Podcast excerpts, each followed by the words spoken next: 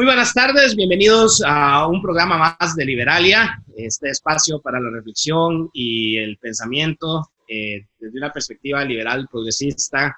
Eh, hoy, el día de hoy, vamos a seguir con el tema pues, de estos días, el tema del COVID-19, y, pero lo vamos a hacer eh, hablando con una persona que está fuera acá de Costa Rica, con, tenemos de invitado a Alejandro Bongiovanni, que es este, director de políticas públicas de la Fundación Libertad en Argentina. La Fundación Libertad es una fundación eh, fundada desde hace más de 32 años, creo que es, este, en 1988 creo, eh, en Argentina, que promueve las ideas de la libertad. Y pues la verdad que es un lujo tener acá en Liberalia a Alejandro. Bienvenido Alejandro, ¿cómo estás? ¿Cómo estás? Un gusto saludarte. Muchas gracias, muchas gracias por haber aceptado la invitación. Un placer. Alejandro, primero que todo quisiera preguntarte, eh, iniciar el programa preguntándote un poco desde una perspectiva más personal, ¿qué está pasando allá en Argentina? ¿Cómo la están pasando? ¿Qué está sucediendo en estos momentos? Están en una cuarentena, como casi todos en el mundo, me imagino, pero ¿bajo qué circunstancias particulares, digamos? Este, y quisiera que por ahí empezáramos. Estamos en una cuarentena bastante bastante estricta, eh, que hasta ahora ha sido bastante respetada en las zonas urbanas, algo menos en, las zonas donde la, presencia nominal del Estado ya no llegaba antes, digamos, y, tampoco llega hoy.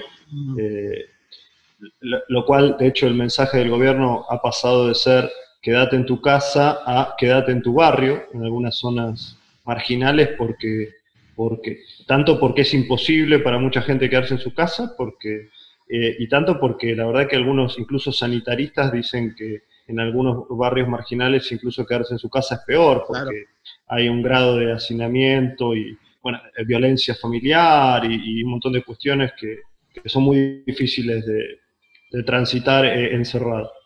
la cuarentena se está cumpliendo, como te digo, bastante a rajatabla. Eh, se acaba, hoy empezamos, digamos, la, segunda etapa de la cuarentena, en teoría vamos a estar así hasta, hasta el fin de Semana Santa, como están haciendo varios países. Eh, hay un control policial bastante estricto, también hay, un, hay, hay, una dosis importante de cuarentena voluntaria, digamos, porque hay mucha gente que está muy asustada. Los muertos aquí hasta el momento ascienden a 27 personas. El número de contagiados es una incógnita porque como en muchos países, digamos, eh, ni, siquiera en los países más desarrollados podemos saber cuántos contagiados hay, por, por esa cifra negra que implican los asintomáticos. Lo que sí está claro es que Argentina está testeando muy poco, muy, muy poco.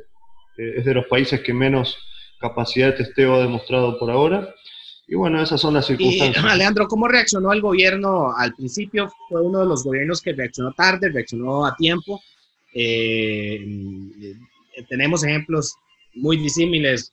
Un AMLO que todavía hasta hace poco estaba negando todo en México, un Bukele que sobre reaccionó eh, inicialmente para que se le viniera ahora todo un, un burumbum en El Salvador.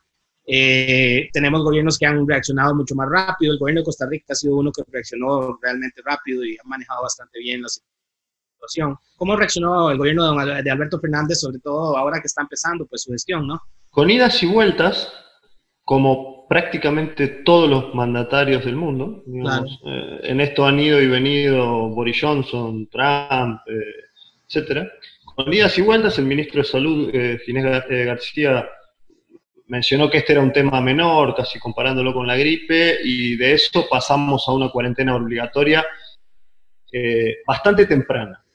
los sanitaristas al menos te están diciendo que la cuarentena fue impuesta bastante temprana en esta idea de, achatar la curva de contagios. La gran incógnita, como siempre, es dónde está la línea punteada eh, sobre la cual queremos achatar la curva, porque uno quiere achatar la curva por debajo de una línea punteada, que esa línea punteada es la capacidad eh, de atención que tiene el sistema de salud de un país determinado.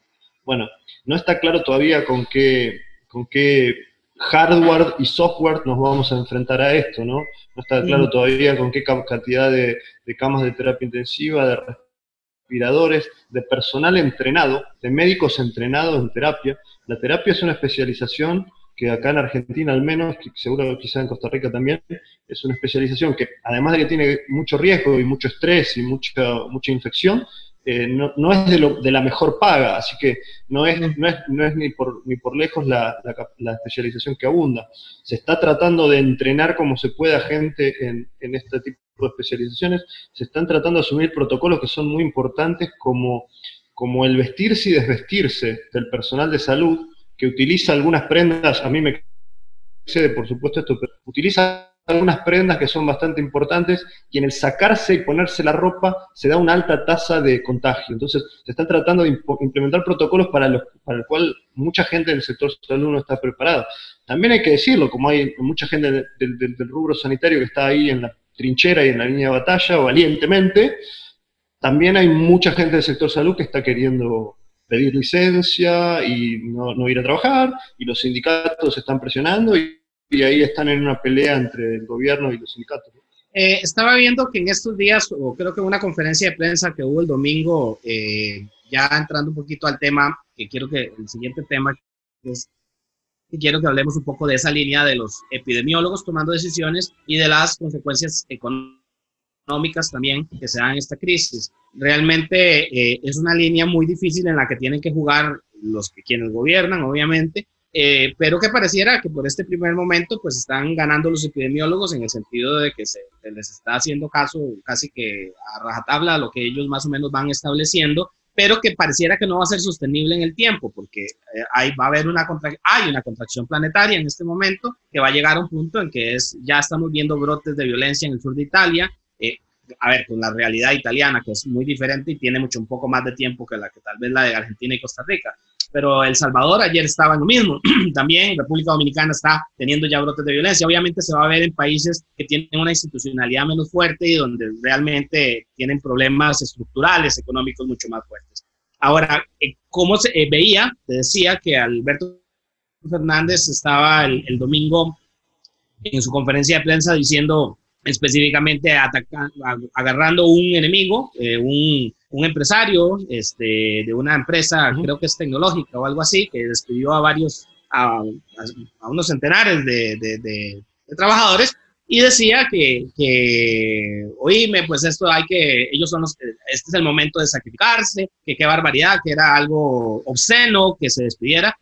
Y bueno, yo me imagino que las personas no se están despidiendo por gusto, ¿no? O sea, ¿cómo se está dando ya, se está dando esa polarización, esa batalla? Bueno, varios, varios puntos interesantes tocaste ahí. Empiezo por el primero, el de, el de si, si es sensato consultar solo a los especialistas, eh, a los infectólogos y a los epidemiólogos. Yo creo que no, yo creo que por supuesto eh, ellos tienen que tener una voz preponderante, pero sin faltarle respeto a la ciencia médica eh, en absoluto, eh, mirando un microscopio uno no puede tener idea si va a haber un estallido social en el conurbano bonaerense, si va a haber saqueos en, en la zona del norte argentino, si va a aumentar la inseguridad en la ciudad de Buenos Aires, o si se van a morir la gente de, de infartos o ansiedad por perder el trabajo en Rosario.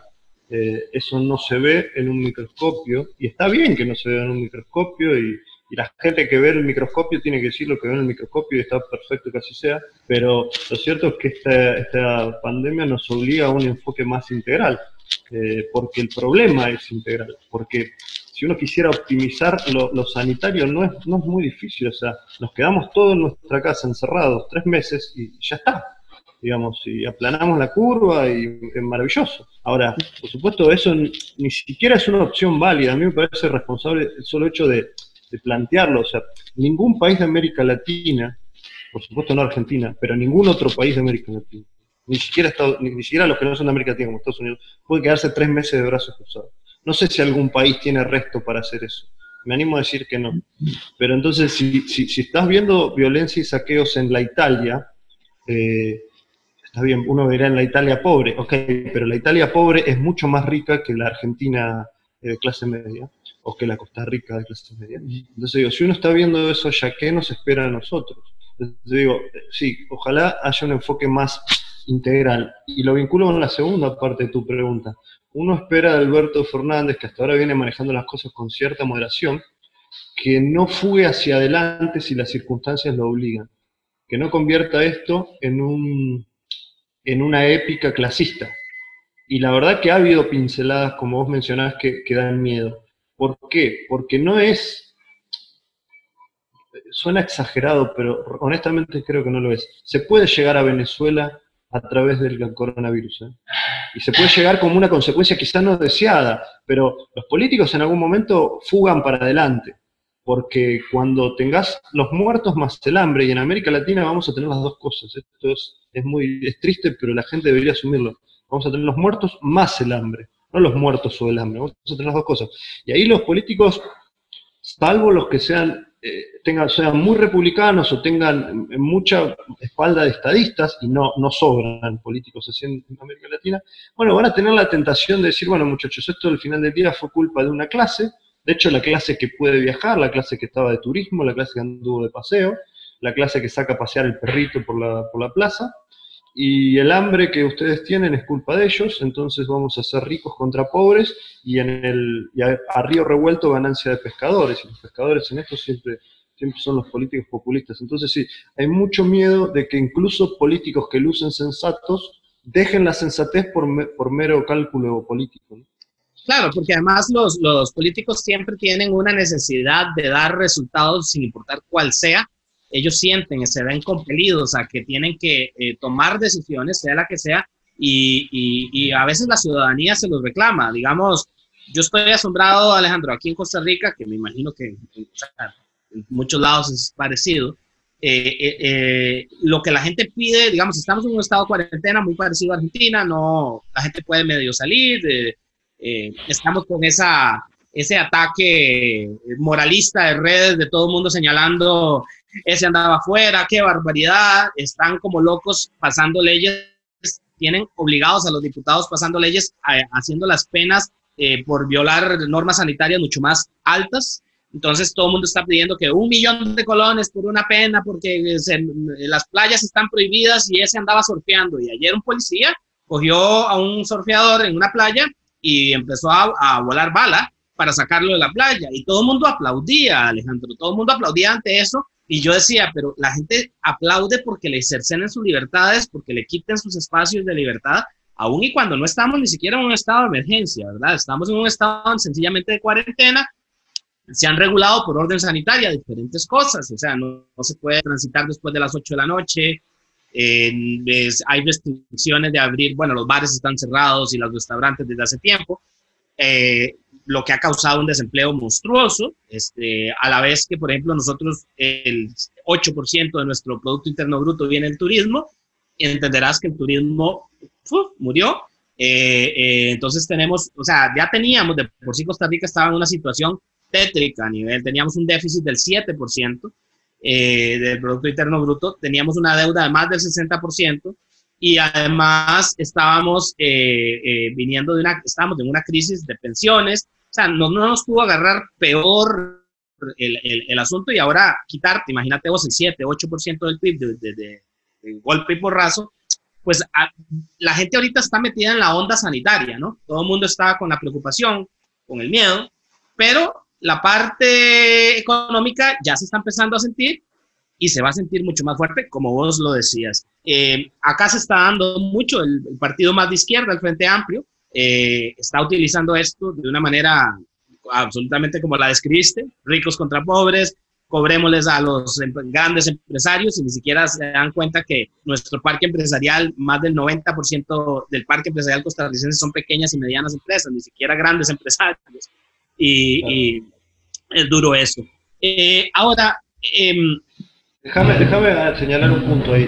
Eh, esto que es muy trágico en materia económica, a los países que ya venían haciendo mal las cosas, a los países no, a los gobiernos que ya venían con deudas económicas, no los perjudica tanto porque les otorga una narrativa para un fracaso que ya existía. Exacto. Y eso, eso, es, eso a ver, vos tenías mucha deuda o tenías... De, acordate lo que decía Hume de, las tres condiciones de la civilización, ¿no? Que exista propiedad privada, que se transfiera por consentimiento, y el tercero, que era el más importante, era el cumplimiento de las, de las promesas. Hoy toda promesa en el mundo, toda promesa pequeña o grande, pasó a ser condicionada, pasó a ser no exigible. Y estoy hablando de cumplir un contrato laboral a una deuda pública o a, reclamar algún derecho en alguna cosa. Entonces, para los que ya eran incumplidores antes, para los que ya eran deudores antes, para los que ya tenían problemas antes, esto lo que le otorga es una narrativa. Bueno, mirá, eh, el coronavirus, ¿entendés? Eh, entonces, yo creo que a muchos gobiernos, paradójicamente, esto los beneficia. Los beneficia porque les permite una narrativa que van a convertir en narrativa buenos contra malos, propios contra ajenos, malvados surfistas o malvados turistas contra el pueblo que pasa hambre. Ellos van a intermediar el conflicto y van a seguir ganando. Por eso digo, no sería raro que el, saldo de este coronavirus sea que tengamos proto-Venezuelas en toda América Latina. Cuando parecía haberse limpiado la marea del socialismo, del llamado socialismo del siglo XXI, cuando habíamos empezado a ver algunas cosas distintas, ahora probablemente retrocedamos varios casilleros para atrás. Sí, sí, sí, definitivamente. Aquí, por ejemplo, en Costa Rica, eh, que es un país altamente estatista, con una tradición estatista fuertísima, con que ha dominado la socialdemocracia desde mucho tiempo, eh, y que venía en declive absoluto, con un montón de problemas, nosotros con 365 instituciones del Estado, eh, con una clase, una, un sector público que no tenés una idea, gana como ninguno. O sea, aquí un, hay catedráticos de la Universidad de Costa Rica que te ganan eh, este, 15 mil, 20 mil dólares al mes. este, eh, y, casualmente esos son los que más se están quejando ahorita porque, digamos, ahorita hay ciertos sectores que hemos estado solicitando. Tenemos un gasto monstruoso, nuestro gasto público es monstruoso y, y los liberales decimos, señores, estamos en una crisis, hay que cortar gasto y por supuesto te salen con toda la hablada esa, esa, esa, es la pequeña ventana de oportunidad que desde el liberalismo tenemos que aprovechar. Eh, y, me celebro que lo estén haciendo en Costa Rica.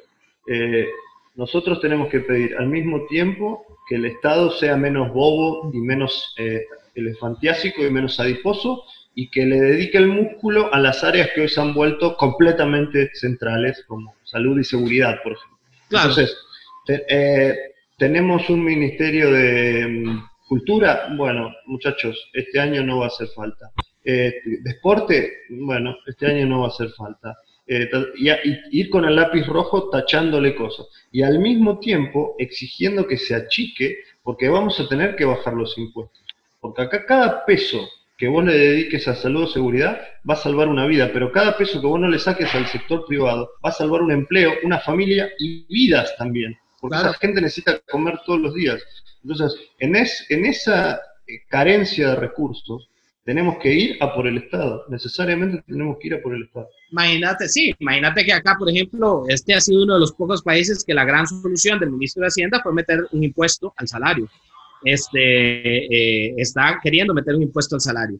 Y ellos querían quedarse afuera, los del sector público, que son solo el 15% de la fuerza laboral pero estamos hablando que Costa Rica maneja una informalidad de 46%, desde el mercado laboral es altísima. Y, es similar a Argentina. Acá yo lo, escribí en una columna para esta semana. Eh, el gobierno declaró que esto era una guerra e inmediatamente se fue a la retaguardia. E inmediatamente se fue a la retaguardia. O sea, dejó al sector privado y adelante combatiendo y se fueron a la retaguardia. Recién ahora están, acá, acá ayer empezó un cacerolazo que empezó a las nueve y media, que es para exigir que el sector público se, se baje los sueldos. Y están empezando a atender esas demandas, porque lo que va a pasar en Argentina, y probablemente en muchos países de América Latina, es, a ver, estas son las hordas de hambriento yendo contra Versalles.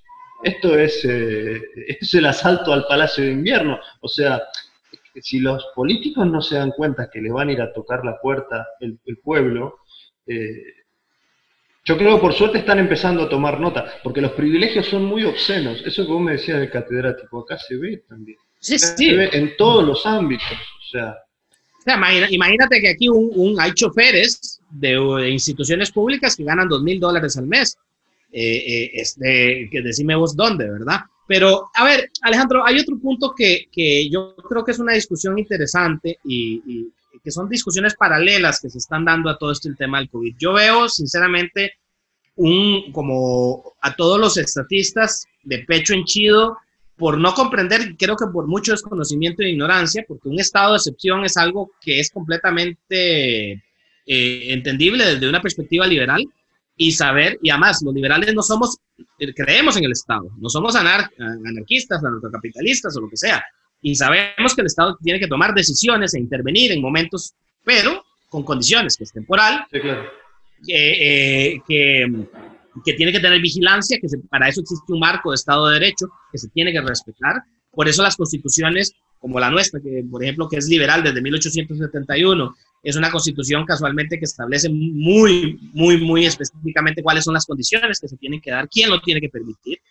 Eh, pero digamos, ahorita yo siento que hay un levantamiento de todos los sectores estatistas y la izquierda queriendo sacar pecho de que llevaban muchos años de capa caída, como queriendo hacernos creer que ahora, después de esto, lo único que nos queda es más Estado y más Estado. ¿Qué pensás vos de eso? Mira, eh, a ver, eh, como liberal clásico yo no puedo estar más de acuerdo con vos, digamos, yo creo en el Estado, no me encanta, pero creo en la institución Estado, mi línea es la de Locke, la de Smith, la de Hayek.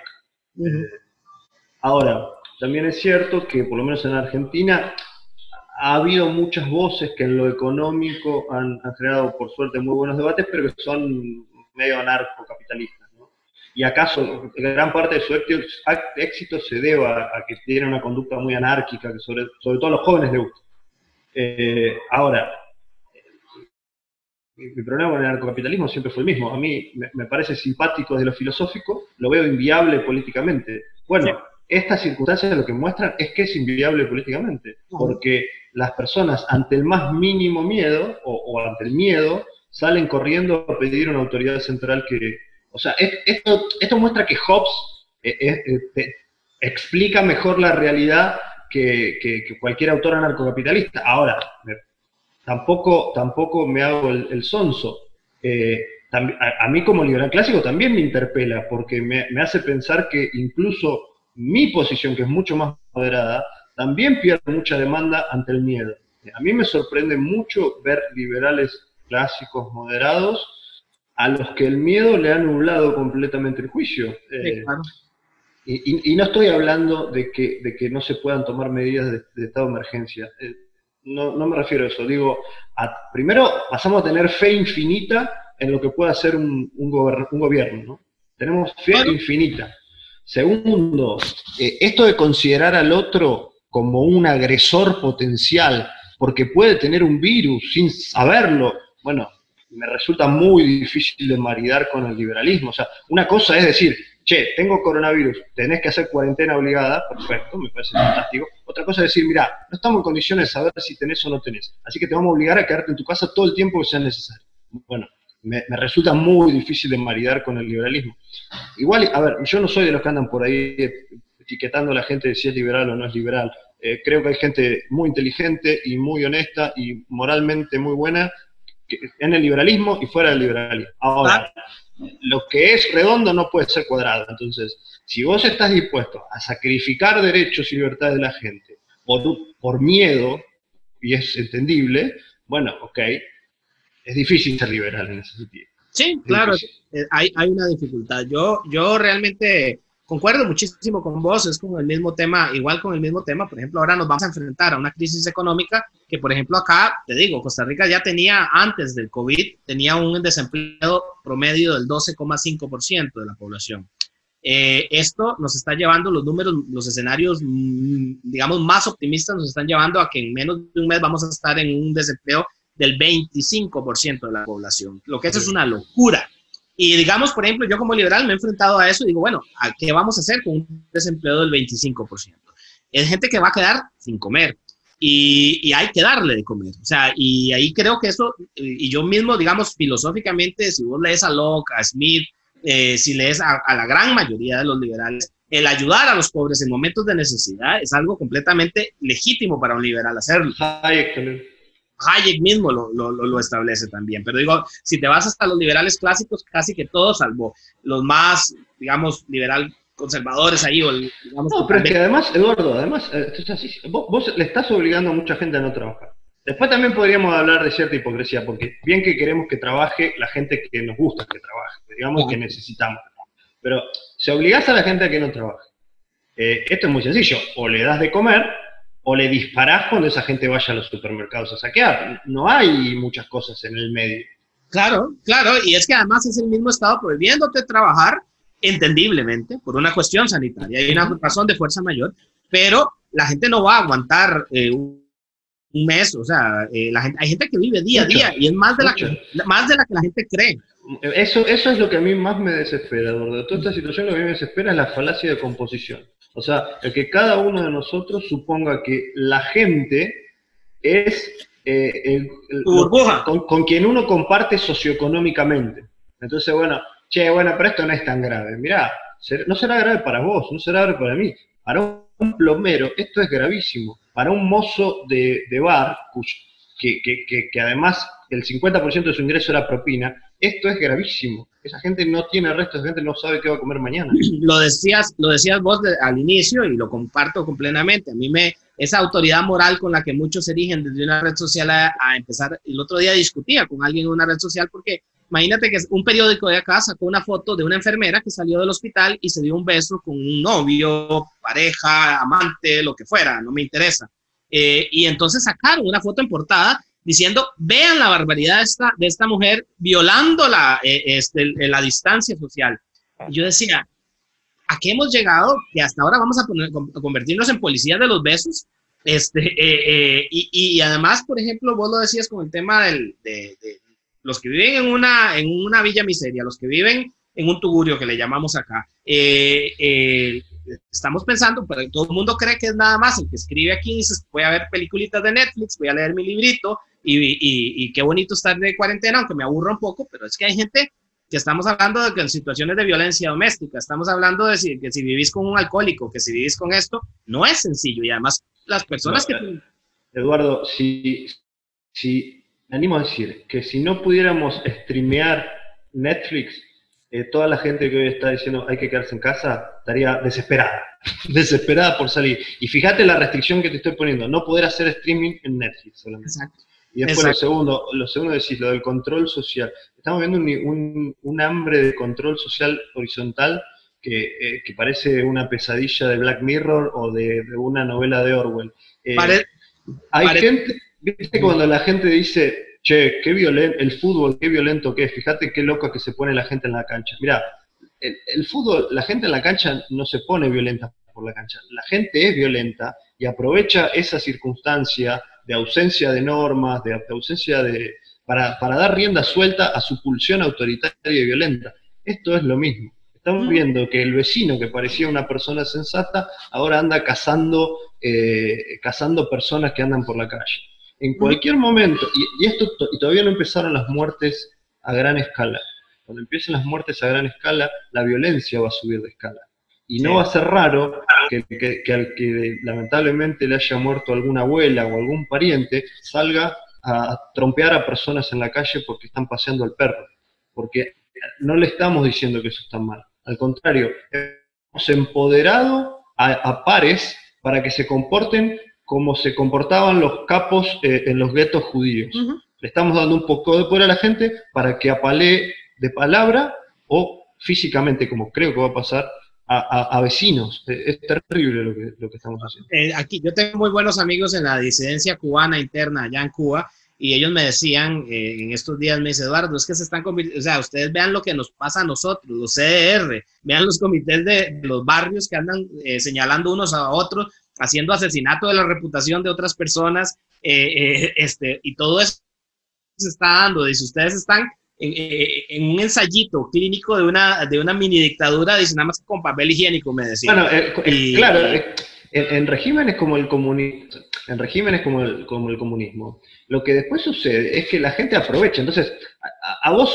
vos estabas disputándote el amor de una mujer con, con otro, y le eh, declarabas que el otro era antirrevolucionario. Y ya está, y le arruinaba la reputación y quizá le, lo, lograbas meterlo preso. Y aprovechabas eso. Bueno, hoy hay gente que sale a decir que tal tiene coronavirus porque, porque es de la panadería que compite con, su panadería. Eh, entonces es una herramienta fantástica para hacer el mal. Ahora, el mal siempre estuvo ahí en la gente, ¿no? Ahora lo estamos viendo. Sí, es que está, es que está saliendo. Alejandro, hay otro, hay otro tema que, que me interesa mucho y que yo sé que esto es hacer un poquito de futurología porque realmente las cosas como están sucediendo ya una semana es una eternidad y todos los días hay algo nuevo y todos los días vemos cosas que, no, que nos indican que puede ir por aquí o por allá, pero nadie sabe nada. Me preocupa muchísimo eh, que después del COVID-19, por ejemplo, temas como la globalización se vayan a ver muy afectadas, o sea, eh, todas las cadenas de logística, por ejemplo, globales. Costa Rica es un país que depende terriblemente de, eso, digamos.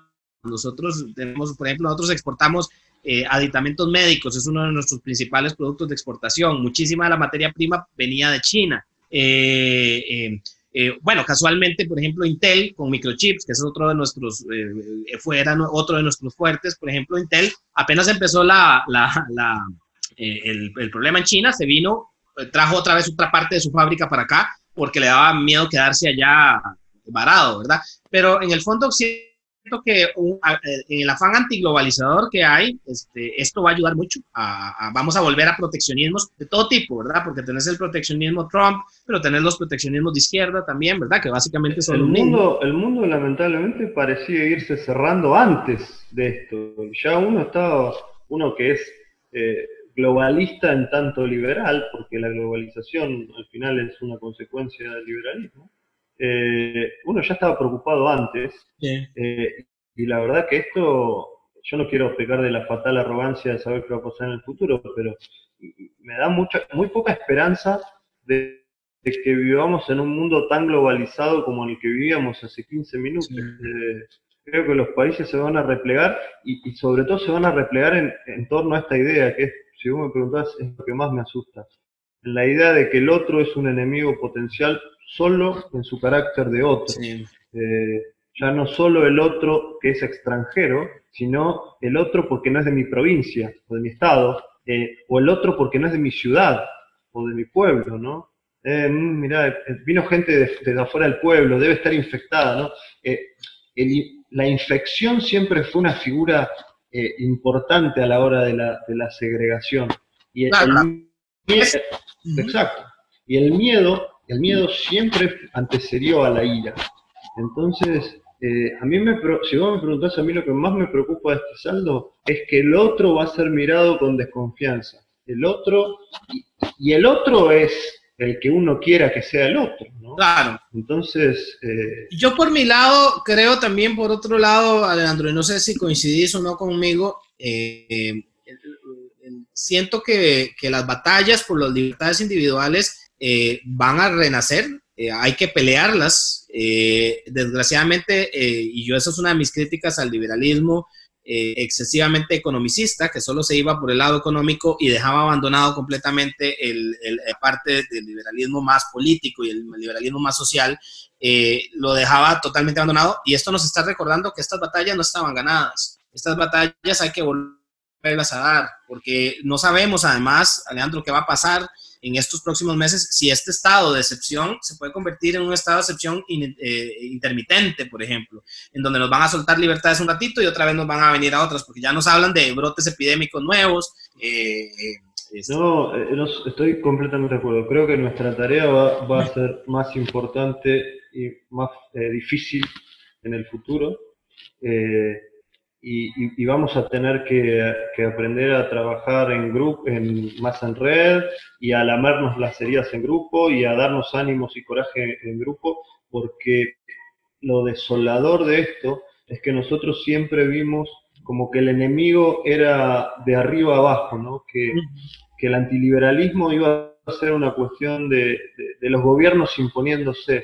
Y lo que estamos viendo ahora es que es una cuestión de demanda, es la gente a la que se le inoculó un miedo que puede ser muy razonable, pero que ese miedo la llevó a demandar eh, cualquier tipo de medida, ya sin siquiera pensar demasiado si va a dar resultado o no, ya ni siquiera pensando si el que la toma tiene el poder, de, acá uno está viendo que gobiernos locales exceden por mucho su, poder de policía y hacen cosas que, que ninguna ley les permitiría hacer, pero la gente se los demanda y se los demanda y se los demanda. Entonces nosotros vamos a tener que reconstruir una demanda por libertades y por derechos que hoy recién está yendo en picada y todavía no terminó de caer. Exacto. nuestra tarea en el futuro va a ser empezar de menos. Esto es como el juego de la oca. Vuelve al principio. Bueno, al principio no se vuelve. Al principio no se vuelve. Porque por suerte también hay anticuerpos y tampoco la gente está dispuesta a cualquier cosa. Pero es cierto que el miedo nos ha hecho deslizar en una pendiente resbaladiza varios casilleros hacia abajo. Sí, definitivamente creo, yo coincido muchísimo con vos. Alejandro, te agradezco muchísimo, creo que has dado realmente una, una pincelada muy, muy interesante y una visión muy, muy propia sobre lo que estamos viviendo. Eh, creo que esto, como lo decía ahora, es un tema que va a estar moviendo con el tiempo, día a día, va a estar cambiando, no sabemos qué va a suceder, se están dando cosas yo estoy asustado, por ejemplo, de las cosas que se están dando en España, más allá de lo sanitario, de saber que Pablo Iglesias está ahí metido eh, y verlo hoy decir que está dispuesto a expropiar lo que sea, eh, eh, te deja de parado porque hay muchos, aquí por ejemplo, el mayor líder sindical hace una semana dijo, ahí están las grandes empresas para que las expropiemos. o sea, que la gente que creyó que el comunismo y que todo eso estaba muy allá perdido, en este momento están de levantón y, la gente lo peor de todo es que está dispuesta a que les digan y hagan lo que sea, ¿verdad? Por ellos, ¿verdad? Eh, eh, eh, con tal de que los salven por ese miedo que vos estás mencionando. Vamos Venezuela, a ver. Venezuela no era una posibilidad para la mayoría de los países de América Latina, no lo era. O sea, Argentina puede ser Venezuela, no puede ser Venezuela. Hoy te digo, es una posibilidad. ¿Es lo más probable? No. Eh, ¿Es lo que creo que va a ocurrir? Todavía no, pero existe la posibilidad. Bueno, nosotros tenemos que tratar de que esa posibilidad se vuelva insignificante y que se vuelva a hacer en Argentina, en Costa Rica y en el resto de los países de América Latina.